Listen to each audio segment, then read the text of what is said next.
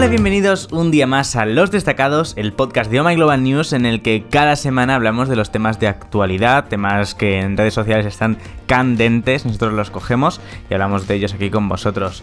Yo soy Joaquín Reixa y conmigo están Marifer Sánchez Hola. y Julian Hernández. Hola. ¿Qué tal? ¿Cómo os ha ido el fin de semana? Muy bien, la verdad, muy relajado. Me hacía falta, me han venido mis padres de visita y he sido Oh. súper feliz. Sí, Ella. Mi fin de ha sido muy movido. ¿Sí? ¿Por qué? Sí, he salido de fiesta un montón. Oh, Ella. ¿Salido Dos días, dos días seguidos hasta las 4. Yo ya no Wow. recuerdo la última vez que salí de fiesta. Eh, yo, tampoco, pero Bueno, que me este fin de sorprendió. semana. Sí. Claro, yo es verdad, yo el sábado se me ve. Sí, porque el 31, Vaya, al final todas habéis salido. el 31 de octubre por Halloween hicimos cena en casa de Gominuque y de Nevada y Es verdad. estuvimos ahí cenando súper a gusto y luego después de cenar nos fuimos a una discoteca. Al final, ¿de qué os disfrazasteis? Que lo comentamos en el podcast anterior y no... Ah, uh, lo decidí dos horas antes. Yo también, la verdad. ¿De qué te disfrazaste tú, Yo no me disfracé. Yo, bueno, ya sabéis que soy medio mexicana y como estaban mis padres aquí, ahí aprovechamos y hicimos ruta de cosas mexicanas por Madrid. ¿Fuisteis Oh. a la casa de Y México? Fuimos a la casa de México. Un montón de gente. Exacto. ¿E no. hiciste cola? Le dije a mis Madre padres, mía. mira, lo veis así de lejitos y os quedáis a gusto, ya si tal os mandaré yo una foto otro día que venga, pero no vamos a hacer esta cola. Sí, bueno, eh, Pero- no sé si de esto hablamos alguna vez en el podcast, que en Madrid había una casa que estaba en desuso y el gobierno de Madrid lo cedió a México para O sea, tienen- populares. Lo que tienen es un acuerdo con México. Eso Entonces, es. eh, el gobierno de Madrid eh, cede un espacio a México y Es un México, edificio y México que está- cede un espacio al gobierno de Madrid. Y hasta hace muy poco eh, no estaba cumplido el acuerdo por parte de, de Madrid. O sea, México tenía Ah, es. cedido un espacio, pero Madrid no. Y con el gobierno de Carmena, pues hicieron el, el Sí. acuerdo y cedieron aquí en la calle Alberto Aguilera, creo que es, Ah, eso está por el centro, me suena, ¿no? Sí. Ah, vale. Hicieron un, eso, un espacio, un edificio que sí, creo que está abandonado, lo restauraron entero y lo han convertido en una especie de casa cultural. Sí. Sí. Y además, aprovechando pues eso que era el Día de Muertos, hicieron por todo Madrid actividades. Fuimos a la tabacalera, que montaron, os juro que fue entrar y, y sentir que realmente estaba en México. Además, preparaban elotes, esquites, un montón de cosas mexicanas y fui muy feliz que había puestitos. Y en el MEU también hicieron eh, festival y había como pasarela de Catrinas y un montón de cosas muy guays. Entonces, fue muy Eh, bonito todo. Hablando de México, antes de seguir con, con lo de Halloween, he empezado a seguir un canal de YouTube de una señora mexicana que vive en un rancho y hace recetas súper tradicionales ahí mismo. Pásame, pásamelo. Maravilloso. No les sé explicar. Lo ¿Cómo se llama el nombre? ¿Cómo es? eh, del rancho a tu casa o de mi rancho a, de mi rancho a tu casa y en dos meses han conseguido un millón y pico de suscriptores. ¡Qué maravilla! Es, una, se- es una señora, es la señora Ángela que con ayuda de su hija o nieta o alguien hace vídeos de, de recetas y además es maravilloso porque la cocina pues es, es un rancho típico mexicano, bueno, ni que yo hubiese visto yo un montón, pero un rancho y además tiene, yo. eh, por así llamarlo, el, el- el fuego o en la cocina, pues sitio donde pone la leña y, y lo de arriba es una placa enorme como de metal o como algo y ahí mismo pues va poniendo los tomates y los chiles y los araquiles y los huitlacoche y... huitlacoche. Eso es. Y el otro día aprendí lo que era un huitlacoche y me asusté. Y no sabes qué rico está. Pero es disgusting. Pero me asusté Sí. porque alguna vez hemos ido a algún restaurante mexicano a comer eh, taquitos con flor de calabaza, no sé qué, no sé qué, que está increíble todo con queso, no sé qué. Todo. Y con huitlacoche. Y yo, uh, qué rico, qué jugoso está. Pues el huitlacoche, por favor, bus- buscadlo en Google, resulta que es un hongo que le sale a la mazorca de maíz. Y la foto es espeluznante porque parece el alien. Luego estará rico, pero yo era más, fel- más feliz en mi ignorancia, porque es un, un tubérculo tipo cancerígeno negro medio enmosado. Disgusting. Disgusting. Pero está muy rico. Sí, Yo, la señora Ángela es majísima. No sé si alguna vez habéis estado en la taquería Mi Ciudad, la que queda por Mm. Ópera. No, creo que no. Bueno, Hasta ahí no que ir. llegamos, Para está mí, muy lejos. En Madrid es de las mejores taquerías, en plan la que tiene como las los tacos que parecen más de verdad, como los comes allí. Ajá. sí. Entonces estoy soy muy fan y además tienen tamales de pollo con mole, que es como lo mejor que me ha pasado en la vida y lo que más echaba de menos. A mí me han dicho que está espectacularmente bien un mexicano que está en Plaza de los Cubos en Madrid. Eh, cerca de La entre los mordida, cines y El que está ahí es la mordida, pero o sea, está muy Sí. rico, pero tampoco es... o sea, Es como una cadena eso, ¿no? Sí, de ¿Es hecho una hay otro por cadena? Bernabéu y hay varios. Uy, uy, uy. Bueno, bueno, que nos desviamos del tema. Eso. Eso, ¿De qué favor. os disfrazasteis tú de nada? Nada, yo nada. ¿Y tú, yo- Julen? Yo sí, decidí un par de horas antes, en cuando me desperté de la siesta, dije, "Ah, ¿Tenía puedo ir de nombre? diablo. ¿De Diablo? ¿Eso era Sí. Diablo? Ah. Sí, fui. ¿Cómo fui? Ah, eh, me vestí todo de negro y encima de mi camiseta negra me puse un arnés metálico brillante. Y luego encima de eso, una americana de terciopelo también, Mm. eh, medio plateado brillante que tenía. Y luego eh, Aida Holly Molly me maquilló los ojos y un poco la boca y esto de sangre. Y me puse pues dos cuernecitos rojos. Y ya era, bueno, la versión maligna de mí, porque yo no tengo versión maligna. No, que va. Yo la verdad es que no tuve tiempo, porque es que efectivamente fueron unos días de locura Sí. absoluta y hasta una hora antes no tuve tiempo de pararme a decir de qué me voy. Y básicamente cogí maquillaje que había por casa, me hice un destrozo en la cara No, y fue como, guay. voy de esto, voy de, de, mm, como versión maligna de mí yo también, Pues creo que es la versión cual. fácil, ¿no? Yo tenía ya está, pensado disfrazarme de. Shadowhunter. Oh, wow. Pero no me disfracé porque la verdad es que no había ninguna fiesta a la que ir ni nada, entonces pues no me iba a disfrazar por amor al arte. Pero era un disfraz súper fácil porque es prácticamente pintarte las runas y poco más. Ya. Entonces es muy muy fácil y no te ibas a gastar dinero ni nada. Así que si lo queréis como idea para... Bueno, Shadowhunters, no sé si sabéis lo que son Shadowhunters, pero es una... Sí, de una novela, ¿no? Sí, es Mm. una saga de, de libros y también está la serie, que es bastante buena. Bueno, Oh, muchas las gracias, siguientes temporadas, la primera no. Bueno, desde los destacados queremos agradeceros a todos porque eh, la semana pasada estuvimos en el puesto 58 de Top 100 de Spotify España. Amazing. Uh. Vamos subiendo poquito a poquito. Jo, y tanto, explica, tienes que explicar un poco da background de qué era el podcast anterior.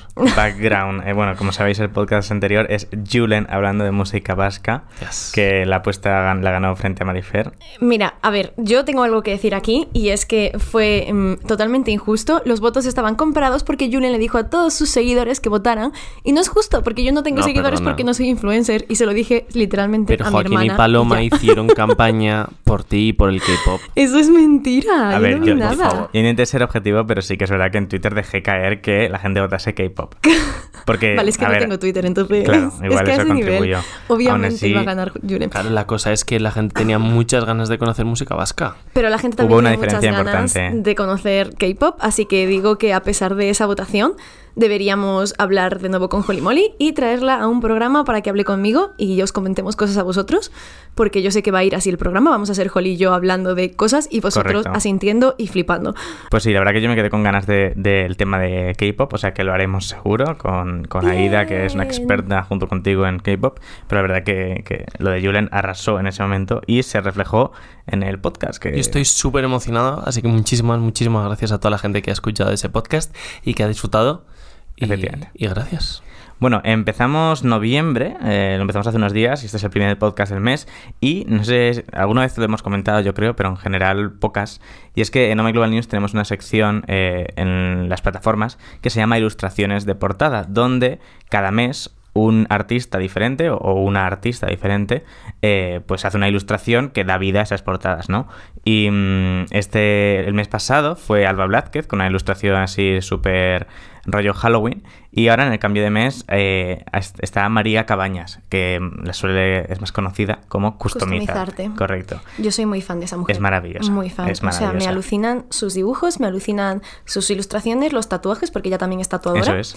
Y de hecho, si algún día me atreviese a hacerme un tatuaje grande, tengo muy claro que iría con ella porque mm, es una fantasía. Es fantasía absoluta. Es- es- es- son colores, son es casi dibujo, ¿sabes? Sí, o sea, parece como un animado, dibujo. quiero decir. Sí, parece como una acuarela. O sea, es Totalmente. un tatuaje, pero parecen acuarelas. Y las ilustraciones, de verdad, o sea, son tan bonitas. Tenéis que seguirla en Instagram y en sus redes sociales si no lo hacéis porque, mm, de verdad, es alucinante. Pues la ilustración que ha hecho para el mes de noviembre está en todas las plataformas que tienen banner. En plan, está en Twitter, está en YouTube, está en Facebook, está en la web de omyglobalnews.com. Y eh, luego hay una entrevista que le hemos hecho para que nos explique un poco eh, pues su trabajo y qué, en qué consiste esta ilustración que ha hecho. Y está también en, vídeo en el canal de YouTube o en la web. Y además esta es una es como una ilustración de portada guay, una sección de ilustraciones de portada guay, porque conocemos un poquito más, porque en lugar de pedirle a María que viniese aquí para contárnoslo a la oficina, lo que hemos hecho ha sido ir a su estudio, que está en Majadahonda, donde tatúa, vamos.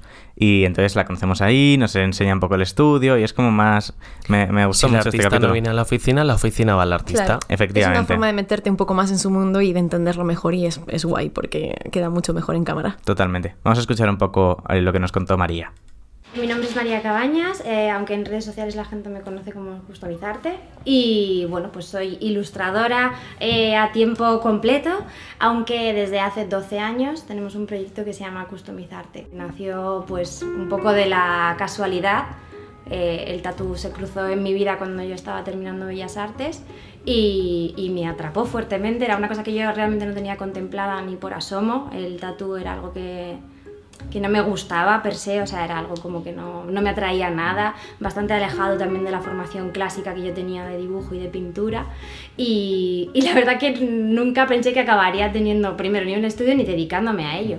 Pero bueno, la verdad que al final me he enamorado de la técnica y, y me ha servido un montón para retroalimentar la parte de, de ilustración. Pues dejando esto atrás, eh, ayer domingo por la noche fueron los EMAs, ¿no? Los sí. European Music Awards. Que además fueron en MTV. Sevilla, ¿no? Yes. En Sevilla, efectivamente. Segundo año consecutivo en España. Yes. El año pasado fueron en Bilbao. En Bilbao, eso es correcto. Sufrí pensando que podía haber estado allí, aunque sea um, estar cerca de Dua Lipa de cuerpo y presente. de sí, sí, sí, y de no sé NCT y otros más que fueron a actuar ahí y de verdad que sufrí, estaba en casa viéndolo y diciendo ¿por qué? ¿Por qué? O sea, no estoy ahí. Lo que pasa es que claro, vas y no vas a ver nada porque va a ser inútil, va a haber un montón de gente y si no tienes entradas ni nada es totalmente ridículo ir para allí. Pero mi, mi fan interior se arrepentió. Sí, no tiene en ningún casa, sentido en lo que has dicho. No sé si habéis visto las actuaciones. ¿Cómo que no tiene No, yo la verdad que no he visto nada. Que de estar de cuerpo, de cuerpo presente en la misma ciudad para decir estoy en la misma Claro, ciudad exacto, de Dua no tiene sentido. Bueno, hace un par de semanas Dua Lipa vino a Madrid en una presentación de Yves Saint Laurent, Sí, así que habéis estado en la misma ciudad, enhorabuena. Oh, wow. Pero no, yo- La sentiste cerca. Bueno, ¿qué pasó ayer? Porque la verdad que yo eh, estoy súper perdido y no vi nada. Bueno, hubo actuaciones brutales. Para mí, mi top, mm, mi top 3 serían, en tercer lugar, bueno, en tercer lugar estaría un poquito confusa entre Liam, Gana- Liam Gallagher y NCT, porque son mm, dos seres, bueno, dos seres. Es un grupo coreano de K-pop, no sé si lo conocéis, pero oh, wow, No, K-pop no. everywhere. bueno, la semana que En viene, el programa o el programa que hagamos K-pop, os los presentaré. Y Liam Gallagher es uf, un un amor, un crush que tengo, porque me flipa su música y sus actuaciones, las de ambos, fueron brutales. Pero, para mí, eh, las dos mejores fueron con diferencia. Dua el número 2. El número dos, Dualipa, aunque Vale. parece impresionante ¿Por porque qué? todo el mundo está hablando de esa actuación en redes sociales y a todo el Sí. mundo le encantó. Fue impresionante, o sea, fue cientos de mujeres bailando en el escenario con ella, todos con una estética preciosa, era como una grada, estaban todas posicionadas en la grada bailando la misma coreografía, esa grada se repetía en dos pantallas gigantes a la derecha y a la izquierda, por lo cual parecía que eran el triple de personas en el escenario y era, o sea, de verdad, una estética brutal.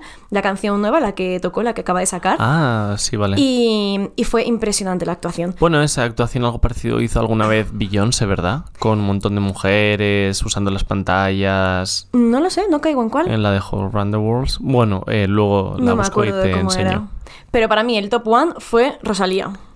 ¿Por qué? Porque la tía se montó un tablao flamenco en el escenario, también con una, ilu- una- una iluminación y una estética increíble. Y es que además molaba eso, molaba que era, ella se notaba que estaba súper contenta de estar en Sevilla haciendo eso delante de tanta gente. Y de hecho salió de la actuación y salió súper emocionada de decirle a las cámaras en plan de, me lo gocé porque estaba mi gente aquí, se, que todo el mundo cantaba las canciones y todo el mundo lo disfrutaba. Y de verdad se montó un auténtico tablao Era flamenco. la Qué única actuación que he visto yo en, bueno, a través de Twitter, que tampoco era la mejor calidad de la pantalla, pero sí que he disfrutado tanto con las Sí, sí. voces, con todo el tablao flamenco, con todas las mujeres que había detrás suyo, todas cantando. ¡Buah! A mí se me puso la piel de gallina de verdad. O sea, fue increíble. Me gustó un montón también. Es que cantó la de eso, la de Pienso en tu mira. Sí. Y fue, pues eso, brutal. También hubo, un- bueno, es que hubo un montón de actuaciones. Actuaron Becky G, eh, Egon, eh, ¿quién es más? Que ahora mismo no me... Eh, uno de One Direction, ¿no? Eh, Mm. un antiguo miembro de One Direction. Lo que pasa es que no me acuerdo del nombre. No, no era Liam, eh, no era Harry. Styles, no era Zayn. Era- Niall. Niall, creo que era Niall, creo. A ver, Mira, la eh, ha cantado en los MTV Yo eso no lo vi, pero no lo yo sé, puede juraría ser. que sí. Yo juraría que sí. Lo- Me parece que no lo vi. A falta de evidencia científica, Sí, lo igual- vamos a poner en duda. No, no me, no me creáis muy fuerte. Bueno, Vale. igual lo he flipado. También cantaron la de, que fue la chica de Sweet But Psycho. Ni Que a mí idea. esa canción me encanta porque mm, en cierto modo me representa. Vaya, qué miedo. No, bueno, no, y en no lo sé. cuanto a premios, que he estado leyendo ahora los premios y había una barbaridad de premios que muchos no tienen sentido. O sea, yo ¿Cómo entiendo, por ejemplo, mejor vídeo. Ok, puedes dar el mejor vídeo. Taylor Swift, vale, mejor artista, ganador Shawn Mendes, bueno, ni- no vino ninguno de los dos. Mejor canción, ganadora Billie Eilish con Bad Guy, bueno, mejor artista local español Lola Índigo, bueno, ah, en mejor artista local español también estaba nominada Annie B. Sweet, que tuvimos Sí. el placer de tenerla en la Winter Gala del año pasado. Oh, wow. En mejor colaboración eh, ganó Rosalía con J Balvin con altura. Con altura. Mejor artista revelación, que aquí no sé si estoy de acuerdo, ganadora Billie Eilish, que yo creo que Billie Eilish es sí. revelación del año pasado. Ya, bueno, sí, eso es cierto. Está Lizzo, pues yo... Yo es que a esa chica Lizzo. le daba todos los premios que quiera, o sea que ¿A Lizzo o a No, Billie no. Eilish? Bueno, las dos. Porque Lizzo también me parece una auténtica mm, fantasía de mujer. Es genial. Por eso. Es- es Luego, mejor artista pop, también. Halsey. Mejor actuación en vivo, y esto te va a encantar, BTS. Sí. Beyond Oh, the. Scene. ¿Vino BTS? No, no vino. O- De hecho, Halsey también estaba eh, nominada en otra categoría, en la de eh, dúo, con la canción que sacó con BTS. Hmm. ¿Mm? Mejor artista rock, Green Day.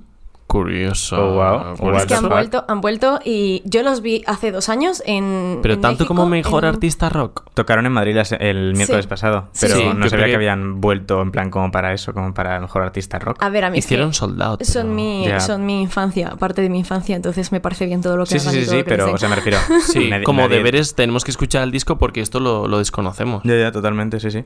Tenéis que hacerlo. Mejor artista de hip hop, Nicki Minaj, que tampoco vino y mandó un vídeo dando las felicitaciones. en- no, no se encontró la cara de felicidad en su cara, o sea, le daba exactamente igual.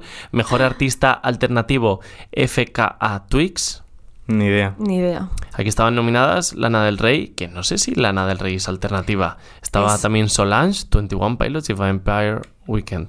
Que 21 Pilots No tampoco es alternativo. alternativo. Bueno, mejor artista Bueno. electrónica, ganador Martin Garrix. Mejor push, Ava Max. Mejor artista World, Stra- World Stage, actuación en vivo Muse. Mejor look Halsey. Mejores fans BTS. Hay cientos y cientos y cientos de premios. Y Sí, un qué largo pasada. etcétera. No conozco mm, a más de la mitad de la gente que habéis dicho. Porque ya te lo hemos dicho mil veces. Ya, estoy Tenemos que mostrarle nuevo mundo a Joaquín show me, show me. Estoy muy desactualizado. Ahora vamos a tener que hacer un programa de música actual en general Vale. para que yo me entere. Me parece Porque bien, yo te de verdad ayudo. que estoy lost, lost. Vale. Bueno, pues eso es lo que pasó este fin de semana. Y este fin de semana también ha ocurrido que hemos subido vídeo a My Global News, otro más. Y de este sí que quiero que hablemos un ratito porque, Uh. porque tiene chicha este vídeo. Y es Vas- muy interesante, sobre todo estando en la fecha en la que estamos y a tan pocos días de, Efectivamente. de tener que ir a votar. Porque hoy, hoy para nosotros que estamos grabando este podcast, lunes, eh, no sé qué día es, es ¿Cuatro? 4 de noviembre, es el debate electoral en televisión española, ¿verdad? Es verdad. Ya y, no me eh, donde los cinco candidatos de los partidos más grandes eh, pues debaten. Y entonces nosotros nos preguntamos hace unas semanas, estamos, o sea, estamos como muy cansados, sobre todo después de tantas elecciones que llevamos en este país seguidas, estamos como muy cansados de escuchar a los políticos hablar y debatir y como que ya no sabemos su mensaje a la perfección. Agotados. Agotados real. Entonces, eh, ¿qué pasaría si a quien escuchásemos debatir es a los votantes? Porque al final eh, no sabemos si realmente la gente que vota un partido se siente representada por ese partido o casa 100% con las ideas de ese partido, ¿no? Y sobre todo que muchas veces la política de la calle es tabú. O nunca hablamos de política con gente que no eh, piensa Igual que tanto nosotros. como nosotros. Y muchas veces lo único que escuchamos de política son a los propios políticos en debates y entrevistas. Así que nos falta esa información. Totalmente. Básicamente esa es la premisa de la que partíamos aquí en Oma Global News y dijimos, vale, pues vamos a juntar a un votante de cada partido principal a día de hoy y vamos a ponerles a debatir. Y eso es lo que hemos hecho, básicamente. Y de forma completamente imparcial, todo hay que decirlo. O sea, que nosotros estábamos muy fuera de, de lo que ellos fueran a decir, de todo. Ah, sí, Era, sí, sí. Tenían que ser cuatro personas que supieran debatir sus ideas, sus principios y, y pues eso. Que además ni siquiera las eligió No, no, no. O sea, fueron, Nadie. nosotros lanzamos una petición, por así decirlo, en redes sociales. Nos escribió gente. Y esa gente fue. Eso es. Sí que pedíamos más o menos el, el que tuviesen cierta capacidad para debatir las ideas, porque al final, pues, era un debate. Claro. Y estamos muy contentos con la gente que vino. Vino Isabel Martínez Rivas eh, como representante de, bueno, como una votante de PSOE. Carlos Bengel, que es votante de PP. Miguel Feixas, votante de Unidas Podemos. Y Cris García, votante de Ciudadanos. Y les, les sentamos, les lanzamos casi 20 temas, eh, en plan enunciados, ni siquiera eran preguntas, y, y ellos debatían. Y, y me pareció súper interesante. Bueno, el vídeo está ya disponible en My Global News, en el canal de YouTube y en la web. Eh, podéis ir a verlo. Dura, es uno de los vídeos más largos del canal. Dura 40 minutos, pero yo creo que son 40 minutos súper interesantes, donde intentamos tocar dentro de un plazo de tiempo tan cortito, entre comillas, intentamos tocar todos los temas de actualidad posibles. Entonces, obviamente, nos hemos dejado fuera muchos, sin duda. Y hay otros donde nos hubiese gustado profundizar más, pero claro, no nos daba la vida. Pues está interesante, la verdad. Y, y joder, da gusto por, por fin escuchar a la gente debatir de, de esa manera, porque muchas veces no, no, no se ve eso. Y, escuchar a los paciencia. jóvenes, que a mí es lo que me parece Eso lo más es. interesante, que sean los jóvenes los que digan, porque al final, bueno, pues somos, entre comillas, el futuro. Y todo lo que pase ahora va a repercu- repercutir en nuestro futuro. Entonces es súper importante. Y súper importante saber lo que están pensando y lo que va a pasar, porque, bueno, yo estoy un poco convencida de que va a pasar prácticamente lo mismo que en las anteriores elecciones. Ojalá me equivoque, Que no se va a conseguir formar gobierno. que no va a salir ni- no va a salir nada, vamos a estar en bucle y no sé qué va a pasar ni qué va a ser de nosotros. Me arrebato la vida, la verdad. Todos la a la verdad es que cárcel. yo también, pero, pero estoy casi segura de que va a volver a pasar lo mismo. Bueno, Entonces, por eso me parecía súper importante escuchar la voz de los jóvenes y sobre todo, pues animarles a que vayan a, a votar y a dar su opinión. Importante. Y Muy una de las cosas que más ha sorprendido a nosotros y a vosotros y vosotras que estáis viendo el vídeo, si leéis los comentarios, es eh, todo el mundo diciendo que da gusto ver a cuatro personas que opinan tan diferente debatir calmados, respetando los turnos de palabra, que, que es algo que, que no vemos en política, que están todo el rato gritándose, pisándose, lanzándose pullas. Es horrible, estamos cansados de eso y esta gente debate tan bien. Me gustó mucho esa Y parte. otra cosa que pasa siempre en los debates eh, que, que- ves eh, de los principales eh, políticos es que muchas veces cuando les lanzan el tema eh, lo evaden, hablan de otro tema relacionado para no tener que hablar ni dar directamente lo que piensan o lo que piensan hacer con ese tema. Y sin embargo aquí no pasa. Aquí lo bueno es que todo el mundo habla de lo que tiene que hablar y se escucha la opinión que se tiene que escuchar y eso me parece genial. Y hablando de lo que has dicho tú, que la gente agradece la manera tan respetuosa y tan bonita en la que debaten todos, yo que estuve ahí también eh, de, de asistente de, de producción el día que se grabó eso, era maravilloso ver la compenetración que tenían los cuatro antes y después de grabar. Totalmente. Ellos sentadillos en, en el sofá, tomando el café, algún croissant, y verles mm, debatir y discutir aún sin conocer todavía los temas de los que iban a hablar, era como, a mí qué majos, o sea, se han caído, se han caído bien. Sí. Pues es que es como tiene que ser. Al final, aunque pienses diferente, yo creo que todos tenemos un poquito ciertas, ciertas metas y ciertos objetivos. Entonces da igual cómo lleguemos a ellos y vamos a estar todos. de ac- Por eso, de hecho, lo decía ahora, en plan, de si vamos a debatir los temas de, de que van a hablar ellos, vamos a estar un poco eh, todos opinando lo mismo. Entonces no sé hasta qué punto no. entre nosotros va a tener. Bueno, esa es la idea que lo que quería hacer ahora, que es que os voy a lanzar algunos de los statements, de los enunciados que les lanzamos a ellos y vamos a ver qué pasa. O sea, nosotros yo creo que en Yo no sabía esto, yo no me he preparado nada. Surprise. O sea, yo creo que en general nosotros más o menos estamos en la misma Sí. línea y va a haber poco debate que hacer porque estamos de acuerdo en todo. Pero bueno, algunos de los enunciados, de los temas que les lanzamos a ellos, eran cosas como... eh, bueno, empezamos, abrimos el vídeo con Estoy orgulloso de ser español, que me pareció un tema súper interesante. Y hay otras cosas como, yo qué sé, mm, me preocupa la aparición de extremos políticos. Esa es una de las que les hicimos, pero no llegamos a incluir en el vídeo. Seguramente lo saquemos en, como una píldora en redes sociales. Eh, la monarquía aporta y beneficia a España. Ellos debatieron sobre eso. O la que os voy a lanzar a vosotros, Ay, Dios. pero yo creo que aquí va a haber poco debate, Pam, pam, pam. que es eh, soy feminista. Les dijimos eso y para mi sorpresa, todos estuvieron de acuerdo. Todos se consideran feministas. De hecho, es que en el propio vídeo, y lo voy a decir yo ahora, es que no me parece que haya que debatir sobre esto. Me parece que hoy en día todos deberíamos serlo. O sea, no. Yo tenía la, en mente la... la- esa, Sí. no sé, ten- esperaba sí Bueno, que no estigma, que eh, el que- lado más de la derecha dijese que, que no o dijese un sí pero, ¿sabes? Y sin embargo no, o sea, hay, hay como un puntito donde sí que debaten un poco con respecto a tema considerarse aliado o considerarse compañero, pero básicamente están todos súper de acuerdo y, y me pareció muy muy interesante esa parte. Otro de los temas que, a ver, uno donde podamos debatir nosotros, eh, a, ti te pone nervioso el de la eutanasia, ¿no, Marifer? Ay, sí, no me gusta. No, no me gusta, pero porque soy. Es que me voy a ver ridícula, realmente ridícula, ¿vale? Pero soy la persona más empática de la historia. O sea, me pongo a hablar de este tema y me crea ansiedad porque pienso en una persona que se encuentra en esa situación, lo que tiene que estar sufriendo, y me agobia pensar a alguien sufriendo de esa forma, ¿sabes? Sí. De querer acabar con su vida o porque no es porque, pues no sé, porque no quiere seguir. Entonces me, me pongo nerviosa. Mira, me, estoy, me tiembla la voz y todo, te lo juro, lo paso Bueno, pues, mal. pues vamos a si empezar queréis. a sudar las manos. Vamos si queréis a la primera, que la que os he leído antes, que yo creo que es la, la más ambigua, donde más podemos encontrar matices, ¿no? Que es estoy orgulloso de ser español. Mira, aquí sí que podemos crear debate, porque Sí, yo voy a decir yo- que yo sí. Mira, yo sí estoy orgullosa de español. También tengo que decir que creo que en parte es porque eh, al ser medio mexicana, a mí en México me hacían cantar una vez a la semana, hacerle un honor a la bandera y cantar el himno y todos ¿En con la mano en el pecho. Sí. Qué fuerte. Entonces, eh, a mí me enseñaron a eh, querer, la, o sea, el, el relacionar México con su cultura, con su gente y con cosas así, no con política. Entonces me pasa lo mismo que, que lo, que, lo que lo llevo al caso de España. Entonces para mí España es la gente y la cultura, que es mi hogar, y lo llevo como a un tema muy sentimental, no a un tema político. Que se liga a lo político, pero siempre he pensado que no debería estarlo. ¿Sabes? Entonces, mm, no lo sé. Hmm. Yo, por a mí bueno. en la escuela no me hacían cantar eso con, con nuestra bandera. No, a mí tampoco, la pero menos mal. evidentemente ni con la española ni con la, la icurreña, la bandera del País Vasco. Pero sí que lo que dices tú de intentar inculcarte un, un respeto y un conocimiento y un, yo qué sé, un poco de amor sobre la cultura y lo que te rodea, el paisaje, su gente y absolutamente Sí. todo, yo sí que tengo más conexión con el País Vasco que no con lo que hay afuera del País Vasco. Claro, yo y lo entiendo. como en el País Vasco somos tan poquita gente y vivimos, pues, a ver, de una manera u otra, un poco más aislados, o puedes decidir tú mm, vivir de una manera un poco más aislada, cuando sales de ahí, mm, yo noto, pues, Desconexión. desconexión, eso, y eh, un amor que puedo sentir igual que, que el amor que puedo sentir por Francia.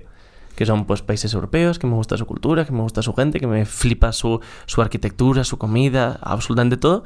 Pero existe esa pues ruptura de, de conexión. Claro, yo lo entiendo. A mí Sí. en su momento me llegó a pasar con Galicia. Pero no lo sé, lo veo más como algo, un concepto general, digamos. Hmm. Y yo que sé, estoy súper orgullosa, en plan súper contenta de vivir donde vivo, porque si comparo a cómo vivía antes, cómo vivía en México, a pesar de que lo quiero mucho, siento que las cosas, a pesar de que funcionan mal, funcionan bastante bien aquí. Claro, pero yo ahí, entonces por ejemplo, me ha dado, España me ha dado muchas facilidades, me ha dado un hogar, me ha dado unos amigos, una familia y todo, entonces como que lo veo así, lo veo en plan, Claro. no sé, cariñoso. Yo en ese aspecto estoy de acuerdo, pero yo, por ejemplo, no estoy orgulloso de ser español porque no, no es un mérito mío. No puedo estar orgulloso de algo que no es un mérito mío. Puedo estar agradecido de haber nacido en España, y lo estoy, porque creo que he tenido unas ventajas y, y unas facilidades que no hubiese tenido si hubiese nacido en otro lado. Eh, puedo estar eh, identificado con algunas de las cosas de la cultura española. Puedo estar, eh, yo qué sé, feliz de vivir aquí, pero orgulloso. No, no, no Sí. estoy orgulloso porque no es un mérito mío haber Quizá nacido no aquí. sea la palabra más adecuada, el estar orgulloso, pero bueno, yo creo que es más, no lo sé, es que yo lo veo más pues eso, hacia un sentimiento. También es que yo creo que es Entonces- que hubiese nacido en España, hubiese nacido en cualquier otro país del mundo, no, no tendría ese sentimiento patriótico porque no, no sé, he nacido aquí como podría haber nacido en cualquier otro sitio, al final no deja de ser una limitación de Claro. fronteras y de cultura y ya está, pero ¿no? por ejemplo a mí me pasa eso, yo no nací aquí y sin embargo me, me gusta esto. Claro, Y yo me- creo que eso es lo más bonito. Que, se me, que me acogieran, ¿sabes? En cierto modo, porque soy mitad española, o sea que tengo la doble nacionalidad. Pero... sí, pero a lo que me refiero es eso, que el, el nacer en un sitio o en otro, para mí no define quién eres. No, desde ¿Soy luego. español? Sí, porque lo dice en el pasaporte y es donde he nacido, en España, pero no creo que una parte de mi personalidad o de mí se defina como... o se, o se defina por haber nacido en España, ¿sabes? No sé. No sé. Yo creo que en cierto modo sí. De hecho, bastante. Yo siempre lo digo que si me hubiese quedado allí viviendo en México, yo sería una persona muy diferente. Claro, ahora. yo sí que sí, creo que eso sí. es cierto. O sea, sería completamente Claro. Sí, sí, sí, sí, o sea, que, que las casualidades de tu entorno es lo que te llevan a ser quien eres, sin duda. Y que obviamente las casualidades de tu entorno en España son distintas a las casualidades de tu entorno en otro sitio, sin duda. Y yo sí que creo que aquí ha existido ese pequeño problema de eh, el no poder sentirte del todo español o no poder sacar la bandera de, de forma pues mm, abierta porque se achaca la bandera a algunas cosas La muy historia. horribles que, que pasaron porque algún dictador eh, bueno se abanderó, se cogió esa bandera para sacar del adelante de su dictadura. Entonces le ha hecho mucho daño a la bandera. Pero en el caso de que quizá eso no hubiese existido y no hubiese habido en la historia más reciente eh, tanto, tanto problema, tanto dolor, quizás sí que se cogería como algo más mm, abierto, sencillo o más apego emocionalmente. Yo es que quizá, no lo sé. creo que es eso lo que pasó, que ciertas personas se apropiaron del símbolo de la bandera y entonces cambiaron su significado por completo. La bandera empezó a ser un emblema de una, de una filosofía. Porque y- otros y dictadores no de Europa ser. se crearon su propia bandera, entonces Claro. a lo que se le ha cogido mm, odio o rechazo, el rechazo que hay que coger, evidentemente, son a esas banderas creadas por esos dictadores. Y ya no solo, no solo dictadores, o sea, por ejemplo, si miras Estados Unidos, está como la bandera del país, que es la de Estados Unidos, y nadie la toca fuera del contexto de simplemente esta bandera representa el país. Justo. Y luego cada movimiento, ya sea extremista o no extremista, cada movimiento tiene su propia bandera Eso o su es. propio símbolo. No usan, digamos, la de Estados Unidos tal cual o alterada para, para nada. Entonces, Tal cual. si aquí hubiese pasado igual y si no se usase la bandera para determinadas cosas, pues estoy seguro de que no habría tanto rechazo a la bandera, sin duda alguna. Pero bueno, De hecho, es que eso es lo que iba a decir yo. Que, a ver, yo hablo del caso de México todo el rato porque al final es lo que he vivido y es lo que Claro. puedo hablar. Entonces, pues para hablar de algo que no conozco no lo voy a hacer. Y en el caso de México es eso, da igual el partido político, da igual lo bien que vaya, lo mal que vaya, da igual todo. La bandera y la patria va como aparte completamente de la política. Entonces es lo, lo bonito, digamos, y lo que me gustaría que pasara en España, pero desgraciadamente... Ya. Bueno, pues esta pregunta y otras muchas más son las que lanzamos a esta gente y podéis verlo ya en My Global News. La verdad que fue genial ver gente con ideas tan, tan, tan diferentes debatir desde el respeto. Me gusta mucho. Y el café salió muy bueno, que yo era el encargado del café. Pero no, la verdad es que el equipo fue maravilloso y, y yo disfruté mucho grabando ese vídeo. Sobre todo escuchándoles. Y ves la calidad, o sea, cuando veáis el vídeo, porque lo vais a ver todos Sí. los que estáis escuchando Sí. este programa, porque os obligo desde aquí. ¿Podemos vais a hablar un poco de eso? la calidad, y de, o sea, de Fue la producción fue- y de la postproducción. la podemos hablar un poco de Sí, eso. sí, sí. Eh, de, de dónde salió la inspiración de querer hacer este vídeo con esta estética en concreto, porque en YouTube España yo no he visto esta estética que es, No. bueno, además de ser una estética muy cuidada y muy profesional y de calidad muy alta, tiene una estética muy concreta que se puede Sí. parecer más a canales estadounidenses. O sea, Víctor y yo, Víctor es eh, Víctor Figueroa, que trabaja con nosotros aquí, Hmm. y sobre todo en la parte de vídeos para My Global News, teníamos desde hace tiempo, incluso ya no para esta, sino para las anteriores elecciones, Sí. teníamos en mente la idea de hacer un vídeo eh, que sirviese para las elecciones. Pero claro, nos era muy difícil hacer un vídeo que no fuese sesgado en opinión, ¿no? Era como, Claro. cómo hacer un vídeo claro. imparcial eh, que, que sea interesante para la gente. Y estuvimos comiéndonos la cabeza, la cabeza bastante, bastante tiempo. Y para las anteriores elecciones no llegamos a ninguna conclusión. Se decidió que se repetían y fue como, vale, tenemos una segunda oportunidad de pensar un vídeo. Y entonces a todo esto hay un canal estadounidense que a mí especialmente me gusta mucho, que se llama Jubilee, que, mm, que tiene varias series dentro del canal eh, que básicamente giran en torno a gente debatiendo sobre diferentes temas. Tienen varios formatos. sociológico Sí, sí, es como muy sociológico. Tienen varios formatos, no siempre es un debate. Hay veces que tienen como unas líneas pintadas en un suelo muy grande. Eh, la línea a la izquierda del todo es completamente en desacuerdo y la línea a la derecha del todo es completamente de acuerdo. Y en ese espectro eh, la gente se va moviendo. Gente de una misma categoría, por ejemplo, eh, piensa el colectivo LGTB igual. Entonces traen a gente del colectivo LGTB, les van lanzando preguntas y según cómo estén de acuerdo o en desacuerdo, se ponen en un lado, en otro y debaten. Es una de las muchas series que tienen. Y luego tienen otra que se llama Middle Ground, creo que se llama, donde gente muy, muy opuesta eh, debate. Normalmente suele ser una única categoría. Por ejemplo, eh, tienen uno muy interesante que es científicos contra gente que dice que la Tierra es plana. Oh, no. Es como una única categoría, ¿no? Que es los del terraplanismo. Y entonces, básicamente, eh, debaten e intentan buscar un punto en común. En- obviamente, en ese caso es muy concreto, Sí, ¿no? A ver, Es complicado. de, ¿cómo puedes Pero, pero tienen desde, yo qué sé, gente que gente pro porno, gente antiporno, eh, pro vida, gente a favor del aborto. O sea, tienen como muchas cosas súper, súper interesantes. Tienen uno increíble que es eh, palestinos contra israelíes. Y es fascinante verles eh, debatir. Y, llegar a, a ponerse de acuerdo en muchas cosas. Es muy interesante ese. Entonces fue como, vale, eh, vamos a coger esta idea, que al final no es más que un debate, vamos Sí. a hacer la nuestra para que tampoco sea un plagio, ¿no? Vamos a coger el hecho de que sean gente debatiendo sobre un El tema. estilo del formato, Eso es. sencillamente. Y vamos a ponerse a debatir. En nuestro caso teníamos el hecho de que en lugar de ser únicamente un grupo dividido en dos, de pro una cosa, anti una cosa, teníamos cuatro, que era un partido cada uno, ¿no? O sea, al final son cuatro ideas distintas. Entonces sabíamos que eso nos iba a traer al final eh, mucho más material en- con respecto a, a que bueno, en lugar de tener dos opiniones vamos a tener cuatro, ¿no? Claro. Entonces, em, pues básicamente cogimos eso y, y- y lo decidimos hacer. Eh, fuimos a un estudio súper grande y súper Sí. bonito aquí en Madrid, una nave industrial súper grande. Nos pusimos en medio eh, con el equipo de Alejandra María, que se encargaron de toda la parte de producción técnica. Montaron un set súper bonito y, y ahí lo hicimos. Pues ojalá podáis traer más vídeos de ese formato porque de verdad enhorabuena. Fue Sí. muy bueno. Mira que yo estaba ahí, eh, pero el resultado me ha sorprendido. Mm. Pues Totalmente de acuerdo. es lo que iba a decir. Pues eso, podéis echarle un ojo en omyglobalnews.com o en el canal de YouTube. Deberíais, todos. Estáis tardando. Y en otro orden de cosas... eh, Uy, ¿quedan más? sí, sí, sí, hay uno más. Salseo. Y es que, bueno, esto ya no es salseo, esto es, esto es cultural. Y es que se acaba de estrenar eh, la película de Doctor Sueño, Doctor Sleep. Ah, Vimos hace unos capítulos Sí, el el tráiler tráiler. y yo estaba muy emocionada porque a mí, bueno, explícame. ¿Vimos el tráiler? que- Yo estaba aquí. Sí. no sé si estabas, no pero sí, vimos aquí el trailer en el programa y, bueno, básicamente es la, la continuación, la segunda parte de El Resplandor. Más que la segunda parte, Es del universo, ¿no? es, claro, pertenece A al ver. universo. El protagonista es el Es niño. el niño, es Danny de, Torrance. De, claro, de la película del Resplandor.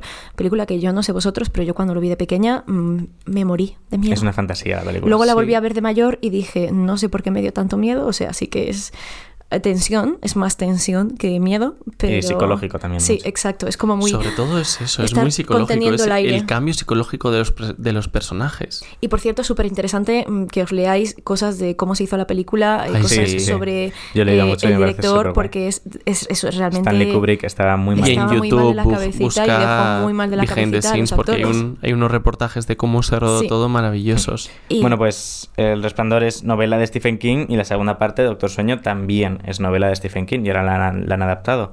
Está dirigida por Mike Flanagan y protagonizada por Iwan McGregor, Uh, Ay, qué bonito haciendo es. de, efectivamente, Danny Torrance, que es el niño que iba en el triciclo en la peli original. Y Paloma, nuestra Paloma, Paloma Hill, Nuestra paloma que no está hoy No aquí, está hoy la aquí. echamos de menos. Ya ha visto la película y nos ha querido, como corresponsal para los destacados, nos ha querido mandar un pequeño audio de unos dos minutillos sin spoilers Uh, para contarnos su opinión de la película. necesito escucharlo. Vamos a escucharlo. Fui ayer a ver la película de Doctor Sueño de Mike Flanagan y tenía muchísimas, muchísimas ganas de, de ir a verla, pues porque es, ves el tráiler y te das cuenta de que es la secuela del Resplandor si no eres fan de los, de los libros de Stephen King, que yo no he leído ninguno, entonces no sabía que era una novela, que era la secuela. Pues fui a verla con muchísimas ganas y sí que sabía que era de Mike Flanagan, que para mí es un director que me gusta bueno, no especialmente él como tal, pero sí me gusta una cosa que ha hecho que es La maldición de Hill House de Netflix. Y esta película, sin contar demasiado, creo que sí que sirve como secuela del Resplandor, pero también sirve muchísimo como expansión de universo de la maldición de Hill House. Los que hayáis visto la serie lo pillaréis y quien no haya visto la serie, pues nada, será simplemente la secuela de, de El Resplandor, que también creo que os va a gustar muchísimo. Em, elementos que me han gustado de, de la secuela de Doctor Sueño. Ewan McGregor está otra vez, como siempre, increíble, porque Ewan McGregor es que no hace nada mal. Sinceramente, increíble. Eh, la niña, que es la protagonista, que hace de Abra Stone, también es maravillosa, tiene una cara súper simpática, o sea, el elenco está todo bastante bien.